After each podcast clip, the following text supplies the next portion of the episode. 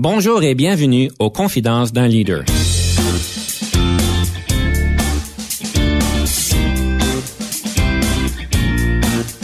Ici Denis Lévesque, coach de cadre. Nous avons donc l'honneur et le privilège de recevoir en studio des leaders qui ont marqué leur communauté afin d'apprendre de leur expérience et de s'inspirer de leur sagesse.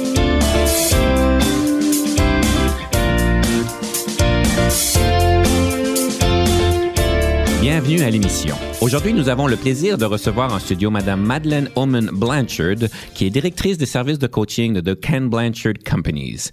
Bonjour, Madame Oman Blanchard. Bonjour. J'espère que vous allez bien aujourd'hui. Nous parlons de leadership, un sujet qui nous tient tous à cœur. Et peut-être pour nous mettre dans le contexte, c'est simplement de parler de ce que vous faites. C'est quoi les services de coaching? C'est quoi Ken Blanchard? C'est quoi votre travail?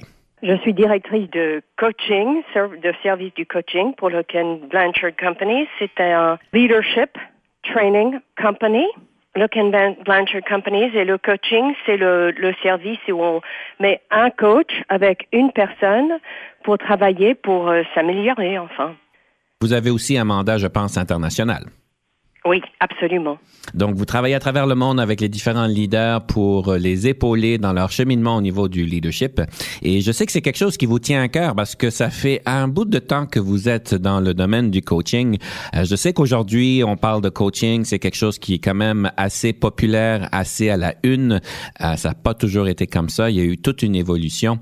Euh, oui. Mais vous avez été impliqué dès le début, si je comprends bien, dans les années 90, si je me trompe, dans le coaching. Et j'aimerais peut-être comprendre qu'est-ce qui vous a attiré au coaching et euh, pourquoi vous avez choisi de devenir donc une, une coach? Au début, le coaching était réservé aux athlètes et aux artistes. Et quand je disais aux gens que j'étais coach ou entraîneur, je, est-ce que vous utilisez le, le, mot entraîneur ou coach? En français, on, on, a le plaisir de pouvoir utiliser le mot coach. Alors, oui, oui, euh, bon, d'accord. La question euh, suivante était toujours quel sport? Alors, il a fallu du temps que, que les gens réalisent euh, le genre de clarté, de concentration et de soutien à la persévérance qui, qui était applicable à l'amélioration de la qualité de vie dans toutes les activités. Alors ça, c'était l'inspiration. Et euh, c'était mon grand objectif il y a 28 ans que le coaching devient une profession légitime et que le coaching soit un service évident pour les personnes qui cherchaient de l'aide, mais qui n'avaient pas nécessairement besoin de thérapie. Ils avaient besoin de, de l'aide, mais c'était pas nécessairement psychologique. Mm-hmm. Donc, c'était dans les débuts et si j'ai compris, vous avez décidé de, participer à la création de l'International Coach Federation. Est-ce que vous pourriez nous en parler un petit peu plus? Oui. Il y avait tellement de types de coachs provenant de milieux si différents qui se joignaient aux professions que nous estimions qu'il nous fallait une définition unifiée du métier et des normes communes ce qu'il fallait pour euh, entraîner un coach professionnel. Nous pensions également qu'il fallait un certain contrôle pour maintenir, pour maintenir un comportement éthique entre tous les coachs. J'étais l'un des premiers fondateurs de Coach University il y a 1992, je crois que c'était ça. Mm-hmm. Et il y avait quelques écoles qui ont commencé en même temps et l'ICF, euh, l'International Coach Federation, a été lancé par les dirigeants de toutes ces écoles. Et j'étais l'un d'entre eux. Enfin, c'était pas, c'était pas juste moi, c'était beaucoup de coachs professionnels. Quel a été votre plus grand défi lorsque vous vous êtes mis ensemble pour dire nous devrions avoir une entité que vous avez probablement pas nommée nécessairement le ICF au début, mais euh, c'était quoi le plus gros défi que vous aviez eu à ces débuts? Oui, il y avait plusieurs groupes qui ont commencé en même temps. Il fallait unifier tous les groupes différents. Il y a toujours de nouveaux groupes qui commencent, qui qui croient qu'il y a beaucoup de leaders de, du coaching qui croient que ICF ne prend pas des, les meilleures décisions et il y a beaucoup de groupes. Mais c'est toujours le, le, plus grand, le plus international et je crois que le plus respecté enfin. Mais c'est, c'est toujours un, pro, un problème. Et c'est quoi le problème? qu'il y a toujours quelqu'un qui, qui veut commencer quelque chose d'autre, d'autres groupes, qui vont le faire mieux. Vous avez quand même 28 ans d'investissement, d'efforts. Euh, vous avez euh, l'ICF, évidemment, euh, pour nos auditeurs, c'est le cadre qui encadre, si on peut dire, les coachs professionnels, où est-ce qu'ils définissent la formation nécessaire et l'accréditation nécessaire pour devenir être un coach professionnel, si on peut dire. Alors, c'est quand même assez rigoureux le processus nécessaire pour devenir un coach professionnel. C'est pas donné à tout le monde. Ça demande un investissement de temps, d'efforts, évidemment d'argent pour pouvoir y arriver. Et on parle donc, comme vous avez dit, Madame Oman Blanchard, de 28 ans où est-ce que l'ICF a été créé. Donc, il y a toute une base qui est là, une évolution qui existe. Et évidemment, on peut jamais plaire à tout le monde, ça c'est certain, mais je pense que je suis d'accord avec vous. En tout cas, d'après mon expérience, c'est l'organisation qui est la plus reconnue au niveau international, euh, qui permet donc, euh, surtout aux compagnies, aux ressources humaines, d'assurer qu'il y a un certain niveau de qualité. C'est un peu comme les comptables, comme les avocats, euh, où est-ce qu'ils sont obligés d'avoir une accréditation, de la garder, de la maintenir et euh, de pouvoir assurer une certaine qualité. Donc, euh, c'est c'est pas légiféré, c'est pas au niveau de la loi, mais c'est certainement au niveau de l'accréditation pour permettre de garantir une certaine qualité de travail. Et si vous regardez le futur donc euh, de l'ICF, je crois que actuellement, maintenant, que l'approche du coach et les techniques du coaching sont recherchées et appliquées à toutes sortes de d'autres professions, en particulier, je crois, euh, la médecine, l'éducation, et bien sûr parmi les managers, les gestionnaires, leaders dans les entreprises. Mm-hmm. Et je crois que la demande pour les compétences va continuer à croître au cours de prochaines quelques décennies. Et les compétences du coaching seront aussi essentielles que d'autres compétences techniques dans la plupart des professions, en particulier pour les gestionnaires. Et je crois aussi que le coaching deviendra de plus en plus, et ça arrive euh, actuellement, plus spécialisé comme toutes les autres professions. Pour peut-être le, bénéfice de nos auditeurs, on parle de coaching. Évidemment, je présume que vous êtes d'accord avec moi, Madame Oman Blanchard, que quand on parle de coaching, on, encore aujourd'hui, on ne sait pas vraiment de quoi qu'on parle. Euh, il y a plusieurs idées sur le marché, de, sur, dans la société, sur c'est quoi un coach, c'est quoi qu'on fait. Et quand on dit de formation concise en coaching, c'est quoi le coaching? Comment définisseriez-vous le coaching? Hmm. C'est une bonne question, n'est-ce pas? C'est pas facile.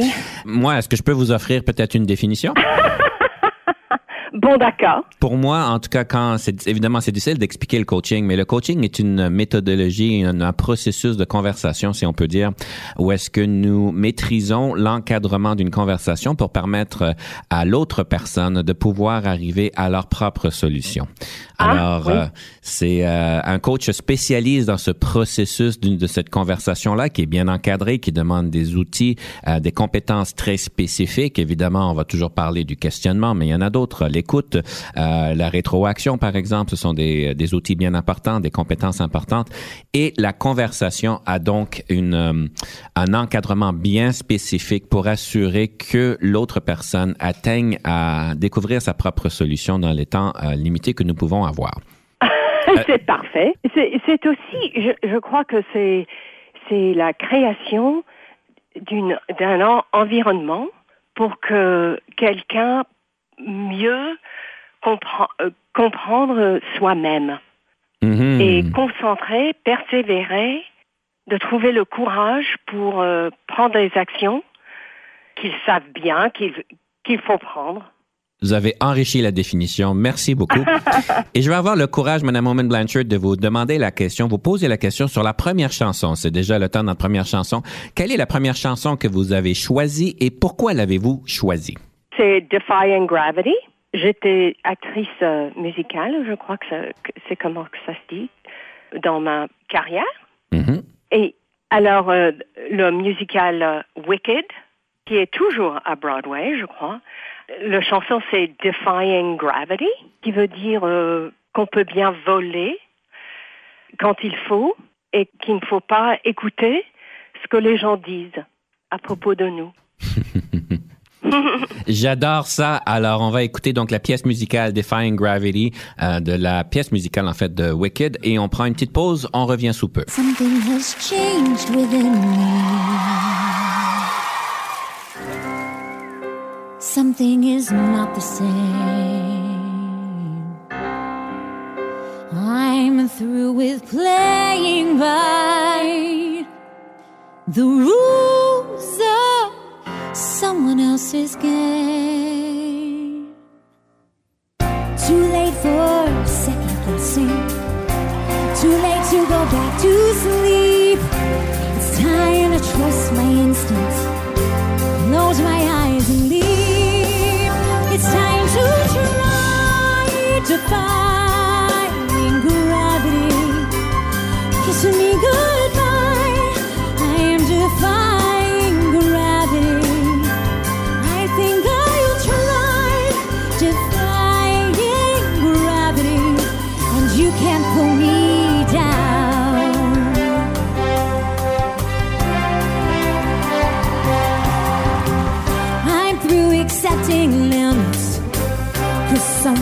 says they're so.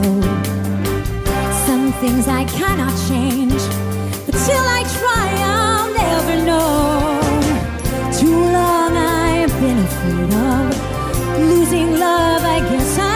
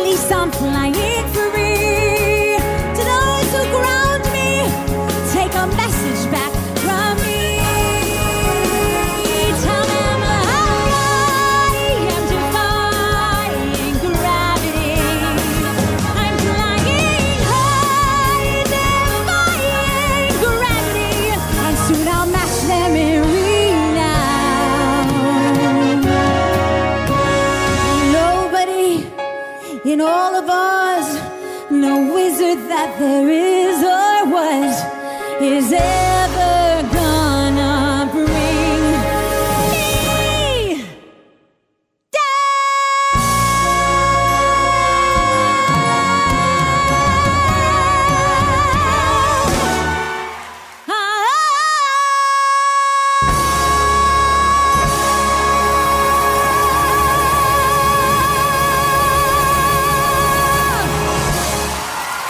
Ici Denis Lévesque. Si vous cherchez l'excellence en leadership, nous sommes intéressés à vous parler. Venez nous visiter à solutionoptigestion.ca.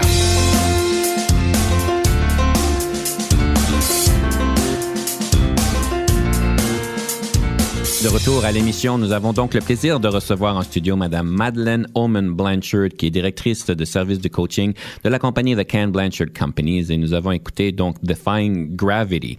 Madame Oman Blanchard, vous avez dit quelque chose qui est intéressant, c'est que vous aviez une première carrière comme actrice, si j'ai bien compris, dans des Broadway. Et euh, j'aimerais peut-être explorer ça. C'est quoi un peu votre expérience en tant qu'actrice et euh, qu'est-ce qui vous a attiré dans ce domaine-là pour commencer? On me disait toujours que j'avais euh, le présent. Et c'est ça que je devais, que je devais faire, euh, le théâtre. Et c'était, c'était enfin, c'était, c'était gai. et intéressant. Alors j'ai étudié le théâtre et les arts euh, à l'université et j'ai eu une très belle carrière qui m'a appris à fixer les, objectifs et à les poursuivre sans relâche et aussi s'habituer au rejet. Ça a été très important pour moi. Et mon dernier travail était un rôle principal et euh, un, enfin un événement sportif, pratiquement euh, pour huit spectacles par semaine. Et ça m'a pris la discipline de rester très concentré et aussi de prendre très bien soin de, de moi-même parce qu'il fallait bien. Il, fa il fallait toujours être en, en bonne santé. Je n'ai pas eu de, de grippe, de... Comment ça se dit un cold? Un rhume, une grippe. Un rhume Oui. euh, pour, deux, pour deux ans. Wow. Oui. Alors, euh, ça c'est la concentration, ça. On se rend pas compte de la discipline que vous dites, de la performance, de la concentration, de la forme physique, euh, des efforts que ça demande. Pour, vous dites huit euh, différentes représentations par semaine. Oui. Euh, ça, ça a l'air beaucoup, huit, parce que vous parlez, euh, c'est quelques heures à chaque fois, plus les préparations, ça termine tard le soir et tout ça. Oui, ouais, c'est ça que les professionnels, euh, c'est ça ce qu'ils font. Donc, vous avez vécu plusieurs années euh, à- dans ce domaine-là qui vous a beaucoup enrichi, qui vous a donné des belles expériences et vous avez fait une transition. Pourquoi avez-vous fait cette transition-là? Pas exactement tout de suite parce que ça n'existait pas, le coaching. Alors j'ai quitté le théâtre parce que cela m'est venu comme euh, une épiphanie soudaine Hmm. que je ne serais pas en mesure d'atteindre mon... Je ne pouvais pas trouver le mot en français. C'est, c'est pas exactement objectif ou but, c'est purpose. Votre raison d'être. J'allais pas pouvoir euh, atteindre mon raison d'être. C'est ça, c'est exactement ça. Et, mon raison d'être, c'est d'aider d'aider les gens à trouver et exploiter les parties d'eux-mêmes qu'ils aiment et à réduire la souffrance. La souffrance est spécialement imposée par soi-même. Et je pense que l'art peut bien faire ça pour les gens, mais c'est, je savais juste qu'il y avait un autre moyen plus rapide, mais je ne savais pas ce que c'est- ce que c'était. Mhm. Parce que le coaching existait à peine à l'époque. Mais j'étais, j'avais des consultants qui travaillaient avec moi et ils, ils étaient devenus euh, des coachs. Alors, euh, c'est eux qui m'ont introduit à le coaching et je dois dire que c'est le coaching qui m'a choisi. C'est, euh, c'est- même dans sa forme initiale, c'était immédiatement clair pour moi que c'était ma vocation. Ben c'est bien. Donc vous êtes la, la deuxième personne que je connais qui ont eu, eu ça très clairement parce que c'est pas facile d'avoir une épiphanie euh, pour pouvoir savoir c'est quoi la première chose que nous faisons. Donc euh, c'est c'est bien. Et là de là vous avez donc vous êtes investi dans le coaching et euh, vous avez continué toute votre carrière là-dedans. Oui, c'est ça. Ma pauvre mère. Votre pauvre mère, Ma pauvre mère. qu'est-ce qui est Parce arrivé? que j'avais, j'avais une belle carrière Mhm. que- comme actrice. Elle n'a, elle n'a jamais vraiment compris ce que c'était le coaching et, et pourquoi j'ai, j'ai quitté le théâtre. Oui, donc elle vous a vu vraiment euh, vous épanouir dans le théâtre. C'est quelque chose que beaucoup de monde aspire de faire, mais très peu réussissent à faire. Oui. Et je présume que vous n'avez pas essayé de coacher votre mère pour essayer de comprendre le coaching? Non. Je sais, comme euh, personne responsable du service de coaching, vous êtes coach vous-même, vous travaillez avec des leaders en entreprise euh, à travers le monde. Si vous aviez une chose à partager avec nos auditeurs sur ce que ceci vous a appris, qu'est-ce que... De travailler avec les leaders. Oui, c'est quoi une des plus grandes leçons que vous avez appris à travailler d'une manière très, euh, je dirais pas moi intime, mais d'une manière très proche, évidemment dans une confidentialité très euh, très grande, euh, mais évidemment euh, dans un, vous avez quand même un rôle assez euh, privilégié de pouvoir parler de choses qui sont très proches du cœur de vos euh, de vos clients, si on peut dire.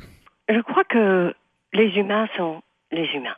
Et chaque personne croit qu'il ou elle sont différents ou spéciales, mais c'est pas vrai du tout. Mais je pense que je suis spécial, moi, non? Oh, non. c'est toujours le même euh, problème. On se, on se concentre toujours sur les mêmes choses. Et c'est de ça que j'écris dans le livre que j'ai écrit avec Scott Blanchard, Leverage Your Best, Mhm. qu'il y a des... il- Les, les problèmes sont limités, enfin. Vous pouvez les compter sur la- les doigts d'une main, si je comprends. Oui. Mais écoutez, ce serait une belle chose à explorer après notre pause musicale et notre prochain segment, qui est le segment de la démystification. Alors, évidemment, ce segment qui s'en vient, c'est une opportunité pour vous, Madame Omen Blanchard, de pouvoir démystifier un mythe sur le leadership ou sur la, la gestion. Est-ce que vous êtes prête à démystifier un mythe?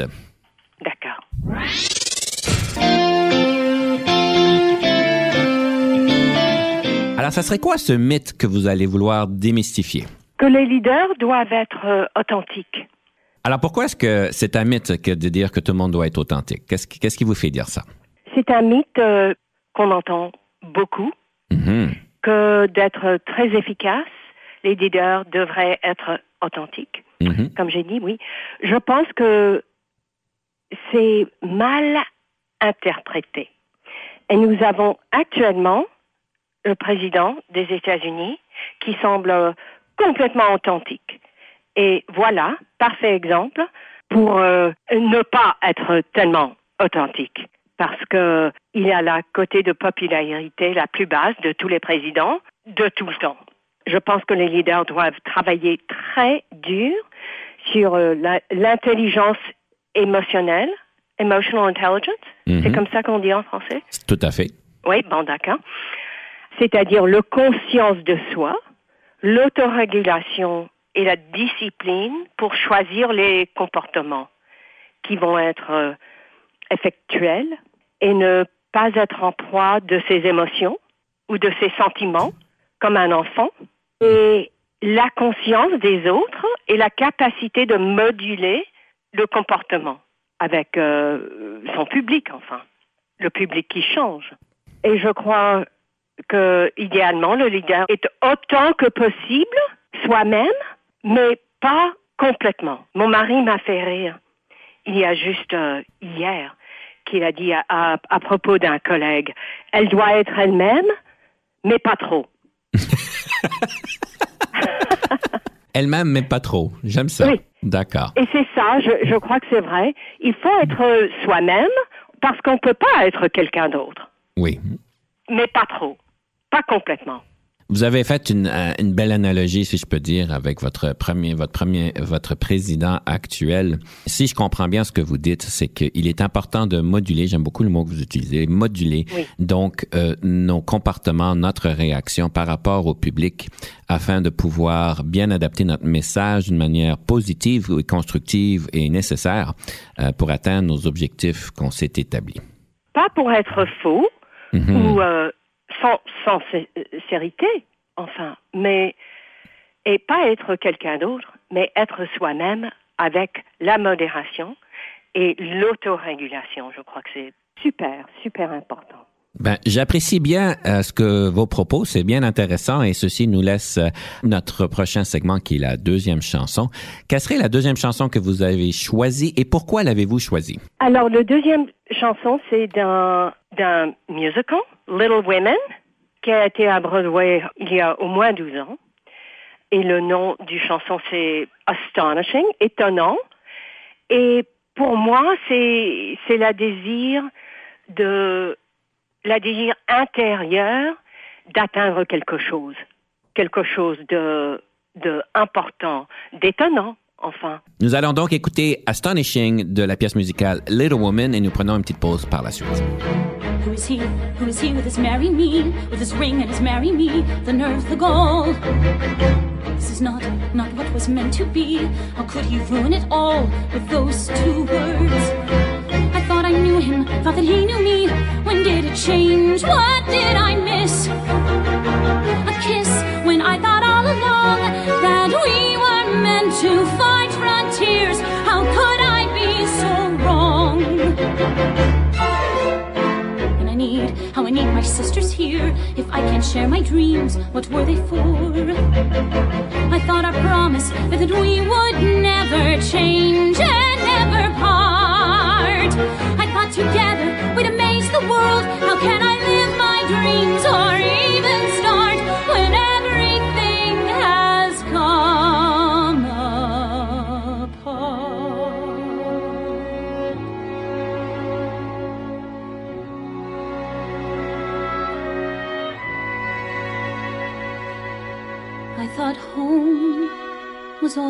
ever want.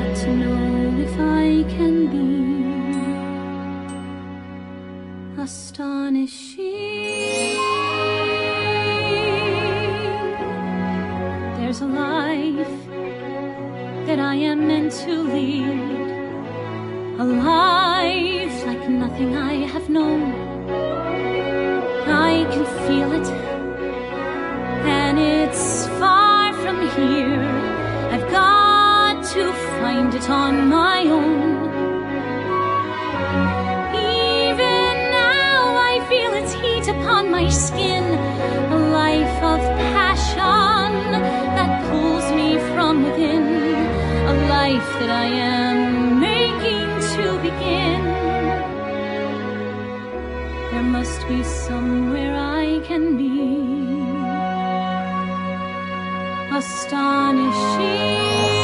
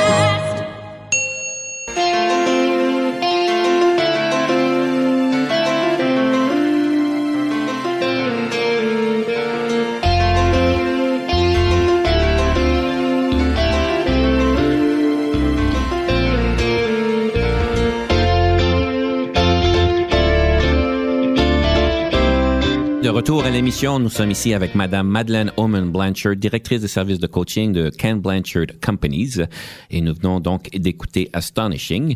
À ce point-ci, dans notre troisième segment, ce que j'aimerais couvrir, donc, c'est un outil, une ressource pour le leadership, le développement de leadership de nos auditeurs. Et euh, j'aimerais donc vous euh, demander de nous présenter un livre sur le leadership, un livre qui vaut la peine de lire, qui a eu un impact sur votre propre développement leadership. Madame Oman Blanchard, quel serait ce livre que vous voudriez partager avec nous? C'est une question complètement impossible. Mon fils m'a demandé cette question il y a quelques mois. Il a dit un livre. Donne-moi un livre. et je ne pouvais pas. Alors, j'ai dû choisir le livre du Ken Blanchard Companies, Leading at a Higher Level. Mhm. Est-ce que vous pouvez traduire ça pour moi? Je ne pouvais pas le faire. Euh, Leading je, at a higher level. je pense que ça pourrait être dirigé à un niveau supérieur. Ah bon, d'accord, merci. Euh, et c'est toutes les idées du Ken Blanchard Companies. Tous les modèles, tous les, tout ce que nous instructons au, euh, dans les entreprises.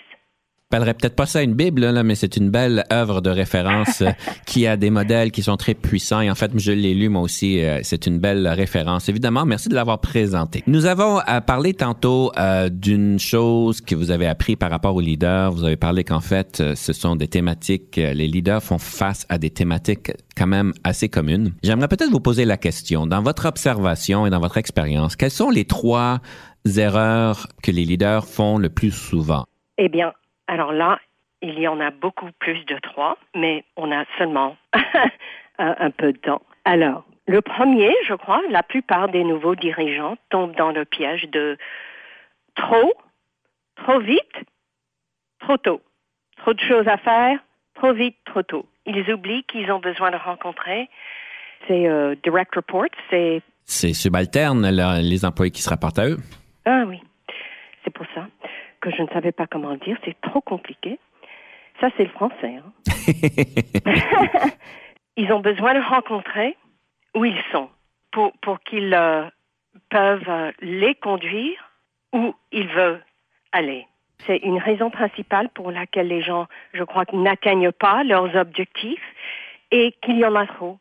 Et la plupart, je crois, ne peuvent vraiment se concentrer sur une quantité limitée de choses qu'ils veulent faire vont accomplir.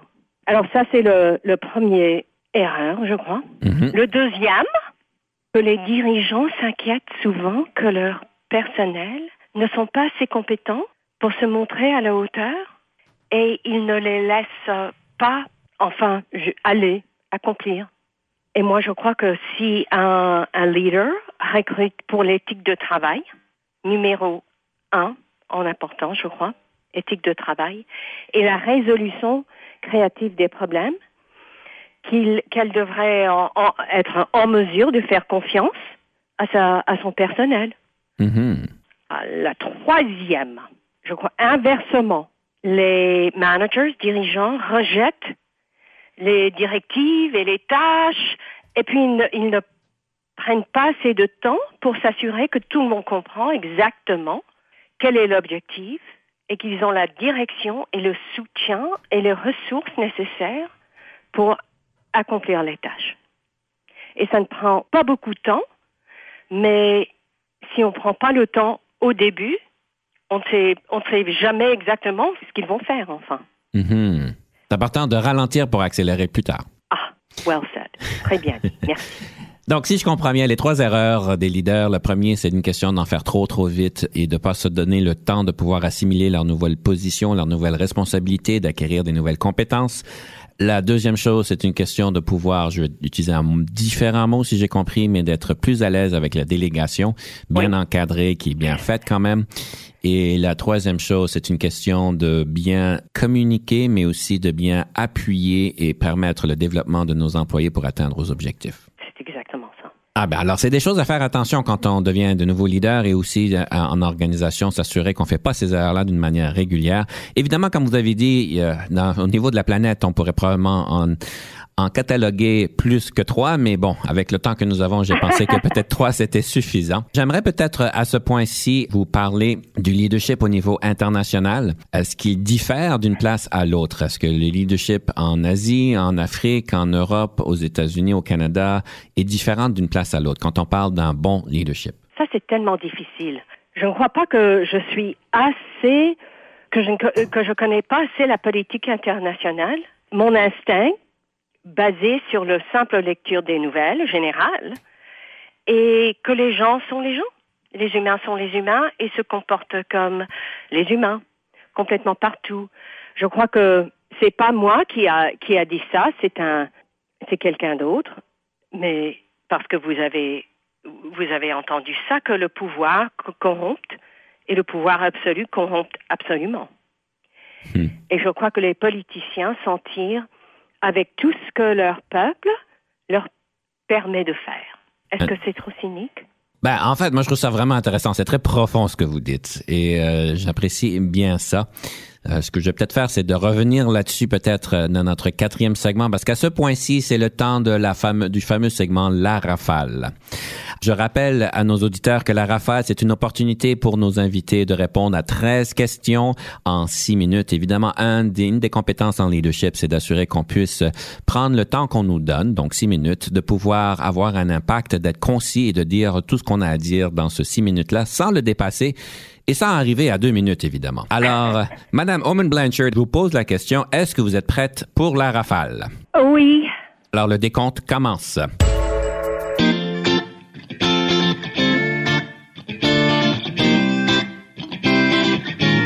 Le leadership, est-ce que c'est inné ou acquis?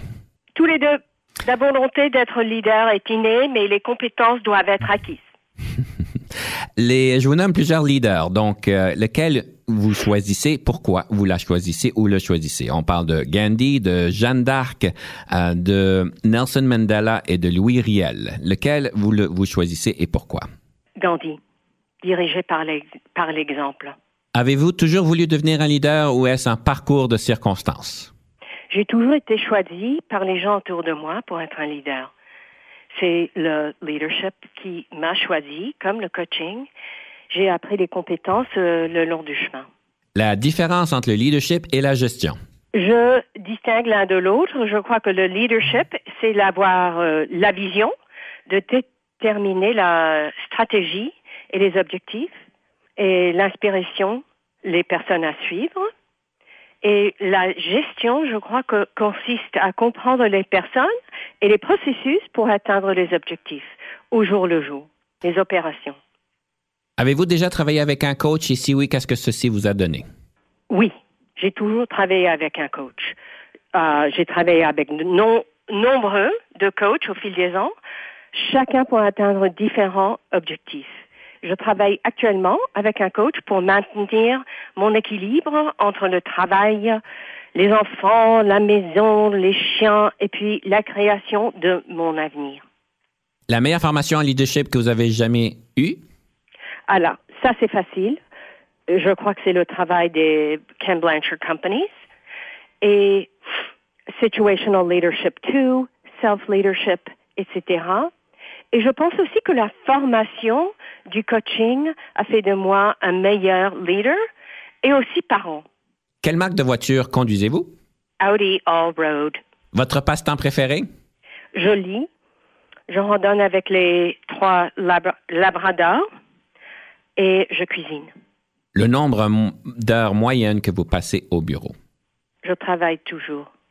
Si je ne suis pas en réunion, j'écris. J'écris un livre euh, actuellement et je pense à la stratégie ou à la prochaine étape. J'essaye de, de ne pas travailler un jour par semaine. En tant que leader, qu'est-ce qui vous frustre le plus au travail? Combien il faut pour accomplir les choses? La bureaucratie, c'est ça? Mhm. Et quand je prends aussi des mauvaises décisions, quand je fais des fautes. En tant que leader, qu'est-ce qui, vont- qu'est-ce qui vous rend heureuse au travail? quand le client est vraiment heureux. quand un processus fonctionne bien et rend le travail plus facile, c'est ça, que le client soit heureux. Je vous donne quatre qualificatifs. Situez-vous par rapport à ceux-ci. Créative, bagarreuse, cérébrale ou envieuse. Je suis tous les quatre, je crois. Je suis totalement créatif. Je dois suivre et gérer toutes mes idées qui me viennent rapidement et fur- furieusement. Je vais toujours, je vais me battre pour quelque chose euh, en quoi je crois. Je suis assez cérébrale, c'est vrai, je crois. Et je crois que l'envie, c'est l'information utile sur quelque chose que peut-être je veux. Si vous n'étiez pas devenu une leader, qu'auriez-vous voulu devenir? J'ai toujours rêvé euh, d'être euh, euh, patineur de vitesse aux Jeux olympiques. Et aussi, oh, c'est impossible, neurochirurgien. ça c'était. Mais dans la vraie vie, j'étudie euh, actuellement euh, pour être un praticien chamanique. Et ça, c'est ce qui est ma prochaine euh, grande aventure. Eh bien, c'est fabuleux, Madame Omen Blanchard. Merci bien d'avoir très bien reconnu- re- répondu à la rafale. À ce point-ci, nous allons prendre une petite pause et on vous revient sous peu.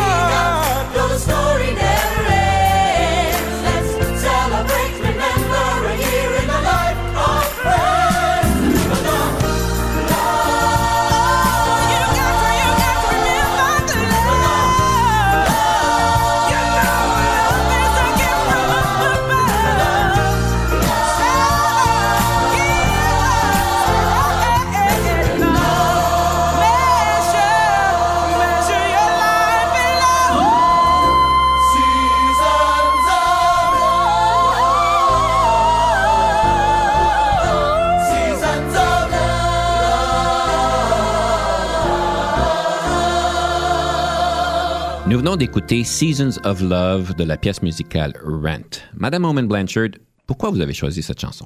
Ah, j'adore euh, cette chanson, Les saisons d'am- d'amour, enfin, euh, parce que ça décrit à quel point la vie est courte et combien il est important de faire les choix conscients chaque minute de chaque jour. Quand on parle de choix, j'aimerais parler peut-être du coaching au niveau international. Je sais qu'évidemment au niveau de l'Amérique du Nord, le Canada, les États-Unis, le coaching est bien accepté, il est bien connu. Est-ce que vous diriez qu'il a différentes connotations dans différentes parties du, euh, du, du globe? Est-ce qu'il est bien accepté ou c'est pas mal la même chose ou ça diffère? Ça fait, je crois, euh, peut-être euh, huit ans ou sept ans que le coaching est complètement accepté, incroyablement rapidement, je crois, dans le monde entier. Il est absolument accepté dans toutes les entreprises nationales, peu importe où ils sont basés. Euh, au début, c'était les États-Unis et l'Angleterre et l'Australie, mais ça, euh, ça s'est développé rapidement, rapidement. Euh, il y a des, des coachs formés et certifiés partout dans le monde. Nous travaillons partout dans le monde. Je pense que quand quelque chose fonctionne euh, vraiment bien, comme le coaching, c'est adopté rapidement. Et la technologie, la vitesse euh, de communica- communication et la disponibilité de l'information sur l'Internet ont également beaucoup aidé à ça. J'ai une chronique de conseils euh, à l'Internet et la plupart des commentaires et des lettres que je reçois viennent de l'Asie, de l'Afrique. Alors, il y a beaucoup d'intérêt et ça m'étonne. Qu'est-ce qui fait que ça vous étonne? Je ne sais pas comment euh, les gens trouvent le, le blog du Ken Blanchard Companies. OK. C'est incroyable pour moi. Le monde est- devient très petit. C'est un peu le mystère de l'Internet, mais un peu la, la richesse qu'elle peut offrir, c'est que on peut trouver des bonnes ressources comme la vôtre d'ailleurs, euh, Oui. et on ne sait pas toujours comment est-ce que le monde le trouve, mais au moins ils l'ont trouvé, de ce c'est déjà très bien. Madame Oman Blanchard, j'ai une question peut-être un peu délicate à vous poser, parce qu'évidemment, quand on parle de coach, on se spécialise à connaître le leadership, à comprendre les nuances du leadership. Comment est-ce que c'est de diriger, de une, une, une, une équipe de coach? La gestion euh, d'une société de coaching, c'est c'est pas différent que que d'autres entreprises. Il faut la stratégie, les ventes et la livraison sans faille. Enfin, alors ça c'est normal. Mais pour euh, la société de coaching, nous travaillons très du- dur pour nous assurer que nos coachs ont une intégrité et des compétences impeccables. Il nous faut ça. Il n'y a pas de choix. Ensuite, ils doivent être euh, à jour sur l'ensemble de notre contenu au Ken Blanchard Companies, tous les sujets, à savoir, et à savoir quand déployer ce qu'ils savent, enfin. Il peut être difficile de s'assurer que nos, que nos coachs se sentent connectés avec nous, avec l'entreprise, et il faut aussi qu'ils sont correctement reconnus pour, pour leur travail. Alors ça, c'est ça c'est difficile quand on a des coachs euh, partout dans le monde. Donc, vous avez parlé donc que ça se fait d'une manière régulière, si on peut dire, mais vous avez quand même certains barèmes que vous utilisez qui est importante pour vous. C'est cette question d'intégrité, de professionnalisme, de compétences. Oui. Ce qui peut nous poser peut-être une question euh, pour ceux qui s'intéressent au coaching. Est-ce qu'il y a, pour un coach, quand on parle d'intégrité, est-ce qu'il y a une nécessité pour un coach de garder une certaine distance de son client? Certaines distances. Oui, absolument. Parce qu'il faut, il faut que le, le coach aille le, qu'ils ont le courage de, de défier le client, de peut-être euh, demander une question qui va rendre le client inconfortable. mais qui est nécessaire pour son développement. Oui, absolument. En fait, Madame Oman Blanchard, vous êtes reconnue comme quelqu'un qui dit qu'on doit démocratiser le coaching. Euh, Dans mes recherches, c'est un peu ce qu'on m'a dit. Est-ce que vous pourriez nous, éclair- nous éclaircir sur ça veut dire quoi la démocratisation du coaching? Alors, lorsque Scott Blanchard et moi, quand, quand nous avons lancé notre société de coaching en 2000, alors ça fait 18 ans, notre objectif était de démocratiser parce qu'il était si coûteux et tellement difficile à déployer le coaching euh, dans les entreprises que seuls les cadres de haut niveau obtenaient le coaching. Alors nous avions l'impression, seulement sûrement la recherche, qui nous disait que les cadres inter- intermédiaires et les nouveaux gestionnaires souffraient terriblement du manque de soutien, de direction, euh, et qui- qu'ils seraient si bien servis par le coaching. Alors nous voulions montrer que le coaching était possible et rentable lorsque, lorsqu'il était utilisé à tous les niveaux dans une organisation. C'était ça, la vision. Donc, après 18 ans est-ce que vous diriez que vous, dans votre propre entreprise, avec ce que vous avez pu faire, est-ce que vous êtes, à- est-ce que vous êtes arrivé à cette démocratisation-là? Oui, je crois. Comment je sais On a beaucoup de compéti- compétition. Alors, c'est bien d'avoir de la compétition jusqu'à un certain point, je présume, mais euh, Ouais. alors c'est bien connu, c'est accessible et évidemment, c'est à tous les niveaux. Madame Oui. Owen Blanchard, j'ai une dernière question avant de passer à la citation. Évidemment, vous êtes connue comme étant une, une leader, une dirigeante en entreprise qui vraiment qui travaille avec le cœur, c'est-à-dire qui est une personne de cœur. Est-ce que ceci est conscient et est-ce que ceci peut vous rendre vulnérable? C'est c'est très gentil. C'est c'est un plaisir d'entendre ça.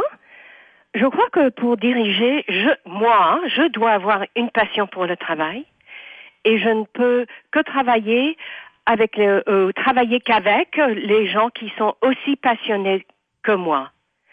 Ça fait donc euh, de moi je- un manager gestionnaire terrible parce que je n'ai plus de la patience de gérer les, les gens qui n'ont pas une bonne éthique de travail et qui ne se soucient pas euh, d'être les meilleurs. Mhm. Avoir tout mon cœur investi dans le travail et en mon personnel signifie que qu'il y a un coût plus élevé. Oui. Je, et je me soucie beaucoup de chacun de mon peuple. Alors quand ils souffrent ou elles souffrent dans leur travail ou dans leur vie personnelle, je souffre. Je, sup- je suppose qu'il est possible que quelqu'un pourrait prendre davantage de moi.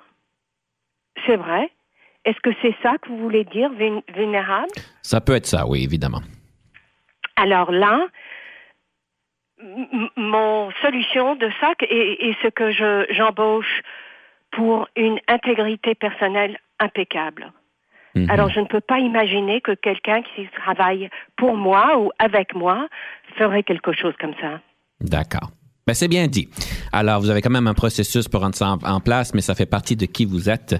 Madame Owen Blanchard, on pourrait parler des heures et des heures. C'est vraiment très intéressant. Merci beaucoup pour votre sagesse et votre temps aujourd'hui. Malheureusement, nous devons donc clôturer notre entrevue. Et évidemment, j'aime toujours faire ça avec une citation, question de d'inspirer nos auditeurs. Alors, je vous invite de partager votre citation sur le leadership aujourd'hui.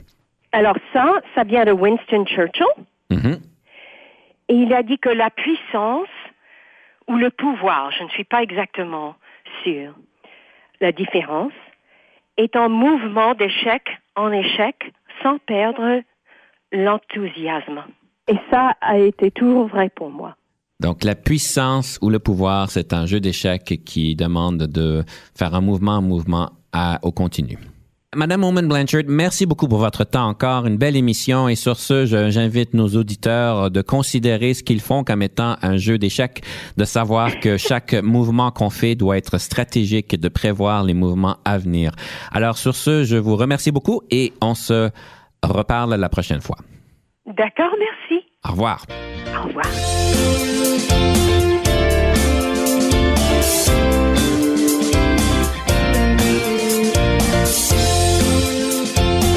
Conception, animation, entrevue et recherche, Denis Lévesque.